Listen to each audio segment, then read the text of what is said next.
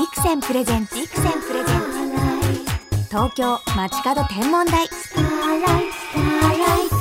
篠原智恵がお送りしています。ビクセンプレゼンツ東京街角天文台。本日も素敵な空ゲストにお越しいただきました。その名の通り、キラッキラなカリスマ山ガール、中川キラさんです。よろしくお願いします。中川きらです。ようこそお招きいただきありがとうございます。嬉しいです。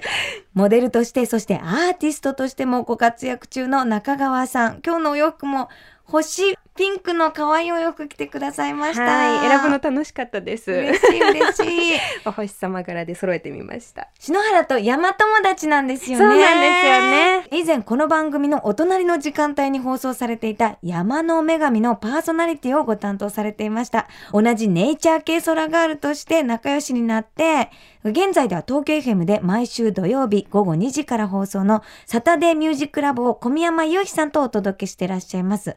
その1回目のゲストに篠原呼んでくださったんですよね。はい、来ていただいてありがとうございます。一、回目を盛り上げていただいて、すごい生放送私初めてだったんですけれど、すごく心強かったです。いや、でもなんか番組馴染んでらして、あ、本当ですか？はい。嬉しい。なんかキラちゃんのなんか声がキラキラっとしてるから。ありがとうございます。その時にあの、うん出版されたはい本、はい、星空の教科書のあはいの本を、ええあのね、いただいたんだけど、あれ、ええ家帰ってから熟読してしまいま嬉ししい覚えました？星。た。覚えられないです。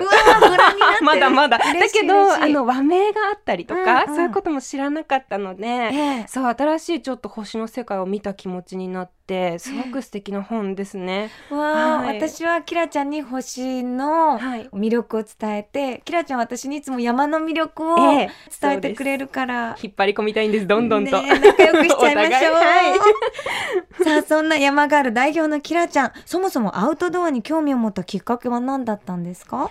えー、きっかけあ、うん。元から、うん。あの幼い頃からですね外で過ごすのが大好きで、虫だったり、うん。植物だったりそういうものと戯れてる時間っていうのが小さい頃から好きだったんですけれど、うん。でも登山っていうのは特にはしていなくってですね、で5年前に女性用のアウトドア雑誌が創刊されたんですね。で、えーファッションモデルを普段しているので、ええ。その雑誌のファッションページにモデルとして出演していたんですけれど、うん。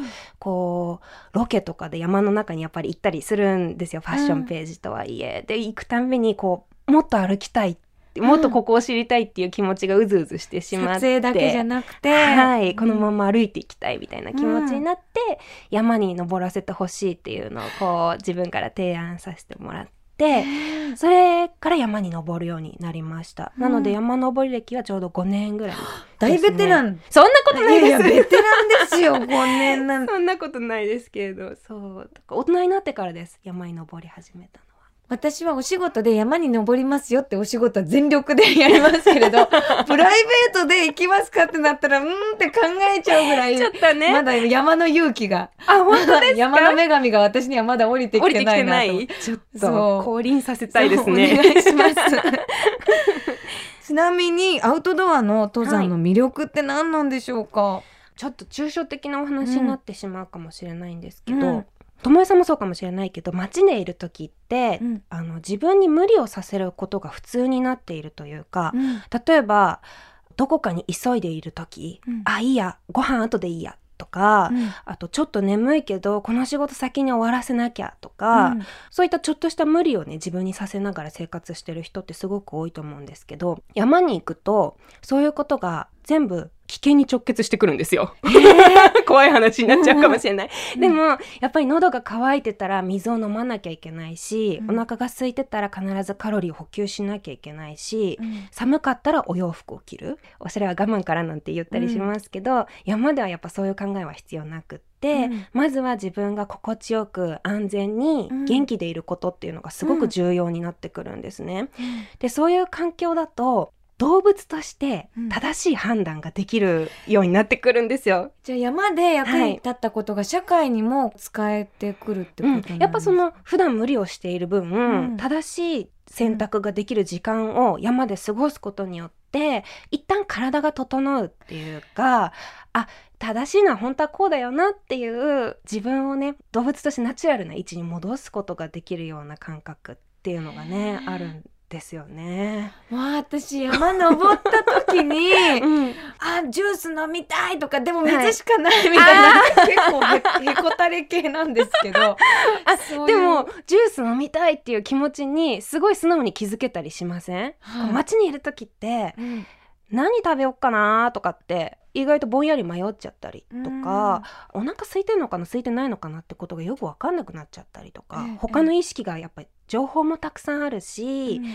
体が欲する前に与えられるものっていうのが多すぎて、よく分かんなくなっちゃったりするんですけどうん。山に行くとあコーラ飲みたいとか、うんうんちょっといいかなと思って梅干し持ってきてみたんだけどいやこれじゃなくてブラウニーが良かったんだよみたいな。なんだろうこう自分の欲するものがすっごいクリアにわかるんですよ山にいる間って、なんかそれが山の力なんですかね。うん、やっぱり体の欲求に素直に耳を傾けてないと危ない目にあったりだとか、動物として弱ってきちゃうことにつながるので自分の体にとって正しいことをしてあげなくちゃっていう気持ちとか行動に勝手につながるんですよね山に行ってる間って。あ。そういう時間が好きですね山の。ーそしてぜひお尋ねしたいのが、はい。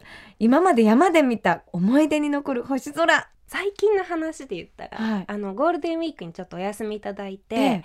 ボルネオ島に行ってきたんです、ね。わ、海外ですね。はい。うん。そう東南アジアの島なんですけど、うん。ボルネオ島には4000メートルを超えるキナバル山っていう、キナバルさん。はい、大きい山があって、東南アジアの独立峰では最高峰なんですけど、うん。4095メーターかな。そ。そこに登ってきたんですよ、ゴールデンウィークに。ええ。ちょっと富士山に似ていて、うん。こう中腹の山小屋まで上がって、うん。でそこからご来光を頂上で見るために、午前3時にこう山小屋を出発するんですね、うん。まだ真っ暗なうちに。うんで足元が溶岩でできた黒い岩盤がブワーって広がってるんですけど、足元も真っ暗で空もまだ真っ暗で、うん。ものすごい漆黒の闇の中をヘッドランプの明かりだけで登っていくんですけど、うん。そこに星がブワーって出てるんですよ。そうで足元も暗くて空も暗いから本当に黒いなんだろう空間の中を歩いてるような浮遊感があるんですけど、宇宙の中だ。そう本当に見上げずともうん目の前に星空があるっていう状況なんですよね正面に。そう星空に向かって歩いてってるような気持ちになって、それがねすごく素敵な空でしたね。夜空のカプセルですね。夜空のカプセル？キャー。素敵素敵。レイちゃん最高。今素敵な単語出ましたね。さすが空があるいやーそちらも山がある 魅力がねでもその光を浴びたっていうのがいいなって思いました。ですね。やっぱその登るって体験をしないとねね。もらえないスペシャルな体験ですようねん。街の時はやっぱ上を見上げて星を見るってイメージだったので、うん。こう正面に星空があるっていうのはやっぱりあそこまで行かないと体験できなかったことかなと思うので、はい、素行こう敵でした。あき来る？って思ってもいけないですよね。稲原さん。あでもね意外と登りやすい山なんで。初心者の方でも。さんはねなかなかプラッといけないなと思って。今でもぜひこう聞いてらっしゃる方、キナバル山星空とかでピピッと画像検索していただきたい。もっとプラッといける素敵な星空近場で言ったら、はい高尾山。高尾山って世界で一番登られてる山なんですえ、え、そうなんでですか？そうなんですって世界でですよえー、知らなかった。それぐらいみんなに愛されてるだってすごい人いませんか？いますいます。そうでも高尾山はあのナイトウォークっていう歩き方ができるんですよ。ヘッドランプの明かりだけで高尾山を歩くという。へはい、私はつあの石井スポーツさんがうん。主催してるツアーに参加したんですけど、うん。多分高尾山ナイトウォークって他のとこでもねやってらっしゃる方いらっしゃるし、うん。山に登り慣れてる方だったら個人でももちろん行くことができるんですがうん。やっぱそういう夜山歩くと、うん。ちょっと開けたところに出た時にこう星空がうわうわー。っと広がっててでまた高尾山だと街の明かりも見えるので、上も下もこうキラキラ輝いてる感じになりますね。高尾山は行きたいです。はい。夜にぜひ。はい。一緒にぜひ。はい。行きましょう。ついてきます。はい。なんか急に厳しくなりそう。玉井さんこっちですよ。すいませんみたいな。水はちょっと我慢してください。ついてきます。いやでもぜひご一緒したいですね、はい。夜の山も。教えてください東京 FM からしの原智恵がお送りしています。ビクセンプレゼンツ東京街角天文台。中川きらさんをお迎えしてお話伺っています。さあその山があるきらちゃんおすすめの星が綺麗に見える登山スポットは八ヶ岳もおすすめだということですが。あこれは？はい、うん。そうですね。高見石小屋っていう山小屋さんがあるんですけれども、うんうん。ここ天体望遠鏡があってですね、はい。晴れてる日だったらあの小屋の方が星空をこう解説してくださるという望遠鏡があるの、ね。あるんです。他にも望遠鏡置いてある山小屋さんってね、うん。あのあるんですけれどここはもう星空とランプの小屋って歌っているぐらい星好きにはたまらない小屋だと思います。あの毎年夏に、うん。星空とワインの集いっていうイベントも、はい、開催されていてでホームページ拝見したら今年も8月にあるようなので。自然とお食事とワインと星。そうなんですよ。もう叶えた夢が一気に叶う場所。そう。そこにギュッと凝縮されていて山小屋さんってこううんちょっとハードなイメージうん。あるかと思うんですけど、ここはかなり近いところまで車で行けて、うん。で初心者の方でも歩きやすいような森の中を抜けてまあ12時間歩いて到着できるような山小屋なので、あのー初心者の方でもきっと山小屋デビューにもぴったりの場所なんじゃないのかなと思いますね。こういうのって一人で参加した方がいいんですか？なんか友達とスケジュール合わせて。あ誰と行ったらいいんだろう？どっちでもうん。いいと思います。お友達とうん。約束するのもやっぱこうイベント前のワクワク感があっていいですけれど、こうん。う一人でこうフラッと行くのもきっと星好き、うん。ワイン好き、うんこう山好きの方がそこにたくさん集まってらっしゃるから素敵な出会いの場になると思うんですよね。同じ趣味を持ってらっしゃる方がうん。たくさんいるからきっとお友達もできると思います。つながり合えそうですよね、はい、アウトドアで星を見るシチュエーションってはい。どういう時に見るの、私がアウトドアで星を見るいつものタイミングというか、うん。っていうのはあの歯磨きタイムの時です。そうなの？そう山小屋での歯磨きタイムとか、まあ、キャンプ場でちょっとテントから出て歯磨きする時に5分程度ですけど、うん。ぼーっとただ磨きながら上を見上げるっていう時間がすごい好きで。確かに 普段の生活で外で歯磨くってないでしょ、ないでしょ？そうなんですよ。なかなかの開放感なんですよ、あれ。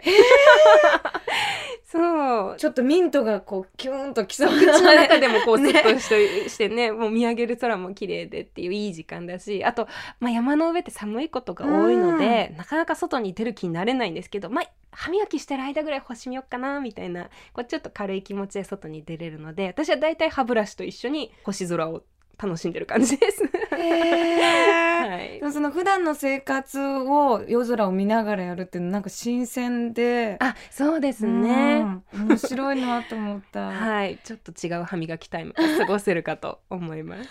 私そういえばなんか富士山登った時に、はい、こうわざわざ星を見に行くってこういう風に出てったらあえなんか明日もずっと外見るのになんで星わざわざ見に行くのみたいな感じで みんなに止められて体調悪くなっちゃうよみたいな感寒いよ寒いよみじで。だみんなはもう休む時は休む歯磨く時は歯磨くってこう時間をちゃんともう、うんうんむいかに無駄にせずにそこの場所にいるかっていうのがはい。上手でしたね皆さん時間割がああ山に登る方。うんああなるほど。そのでも歯磨きだったらね。だからその歯磨きの時に星を見るってすごく効率的で わかるなーっていうのはなんか聞きながら思いましたぜね。ひ試してもらいたいです。はい。外で星を見るのにおすすめのグッズなどはありますか？あはい今日、うんちょっと持ってきました。何？嬉しい。ぜひ教えてください。私がデザインさせていただいたあ手ぬぐいなんです。ねそうその中にネックウォーマーのふわふわネックウォーマー可愛い。はい。これネックウォーマー私が愛用しているノースフェイスのものなんですけど、はい。前がこうフルジップになってるんですね。はい。ネックウォーマーって筒型のものっていうイメージがこう被るっていうもの。はい。あるかと思うんですけどこれは前がフルジップでこう開い開くんですよなので、うん。そうあの例えばニット帽とか上につけてるヘッドランプとかを邪魔せずに首だけすぐ温めたり外したりできるので、はい、星空を見る時って見始めたら意外と寒いってなったりしません？そう麻痺しちゃって私なんかずっと体冷えてるのにずっと眺めてたとかすごいある。星に夢中になっちゃって、うん。防寒って大事なんですよねね本当に星空見る時。この時期でもですか？あ暖かくなってきても。山の標高が高いところだっったり、それからあの夜っていうのはやっぱ冷えるので、うん。キャンプされたことがある方はね、ご存知だと思うんですけどやっぱ日中とはだいぶ気温差があるので、うん。夏でもこういう防寒具っていうのはきちんと持ってった方がいいと思います。でこれすごい便利なんですよね。小さく畳めてあそうですね。良さフリース素材なのでうん。軽いし、うん。はい、もし濡れたとしてもすぐ乾くし、そっか、はい、これはすごくおすすめですね。前がフルジップになってるネックウォーマー手の中でこうギュッと包めそうな。あそうですね。私はこうすごい大きいフードがついてるはい。星柄のネックウォーマー持ってるんですけど、それもきっと可愛い。すごく可愛くてテンション上がるからつけてたらもう私、うん。星見るとわーってこうなんか動いちゃうから はい。気づいたら汗だくっていう こともありますね。すっごいもう熱くなっちゃう。なんか特に顔の周りが はい。すっごい熱くなっちゃう。興奮してるんでしょうねきっと気持ちもう頭の中もね。そう。だから自分はなんか楽しいものを見ると、はい。星とか綺麗なものを見るとテンションが上がるっていう気持ちもあの知ることができます、あできますね それで。あスってなって。なります。そうそういった体温調整にこれぴったりなのでおすすめですね。それからこれもう一つヘッドランプ愛用してるもの持ってきたんですけどこれマイルストーンっていうところのヘッドランプであのこれ普通に一回でわ眩しい。眩しいでしょでもこれかなり今だんだん小さくしてますけどあこれぐらいまでかなり暗くできるんですね設定ができるんですね。は。い、で光を暗くした状態でさらにこれモーションセンサーっていうのがついてる。ってこれうん。を手かざすだけであ消えた。こう消えるんですよ。パッて今手かざしたら。そう。でもう一回パッてかざすとつくんですよ。じゃあ。スイッチオンオフってやらそうやんなくてもなくていいの。暗闇ってよくわかんなくなっちゃいません、はい。こうスイッチの位置とか。やっぱりり星を見てるこうロマンチックな気分とかをこうカチカチ言う音で邪魔したくないっていうのもあるし、音に敏感になってるそうですよね。静かだからこううん。周りも、うん。でただこうねこう友えさんもカメラお好きですよね、た手元を確認したい瞬間とかあるじゃないですか、はいはい。でそういう時にこうちょっとさっとかざすだけでこうついたり消えたりするのではいすごく便利なんじゃないかなと思います。この暗い状態を記憶してくれるのでさっきこう暗めに設定したまんまついたり消えたり。これはマイルストーンのはい。ライトですね、ライトですね。えーこれあの写真を撮るときに、はい。人と星を撮るときに人をちょっとライトに当てたりするんですよ。あ映りやすいようにってことですすかごい微妙にはい。自分でスイッチオンオフやりながらはい。明かりをつけるんですけど、はい。これ手でパッパってできるからあいいなはい、かなり素早くできますね。強めの明かりにもできるし。でこれ別モデルだとマイルストーンのあの赤い LED のライトが搭載されてるのもあって、赤いとはい。光を邪魔しないんですよね。そうなんですよ、うん。で私はそれ持ってないんですけど空ガールの方にはすごいぴったりなんじゃないのかなと思ってます。いつもね、赤いセロファンテープみたいなのをいつもね 貼ってたんですよ。アナログ？アナログなんです。その辺頑張っちゃうんです。はい手作りででもいいですね。うん。それも気に入ってるんですけど。赤いライトが搭載されてるモデルはきっとそういうこう暗さに慣れた目を邪魔しなくていいんじゃないのかなと思います。さっきまで女子だったのになんかすごい本格的なネイチャーガールトークになってる嬉しいこういう情報交換。道具トークってねちょっと男っぽいですけど。おすす本気で語っちゃいました、はい。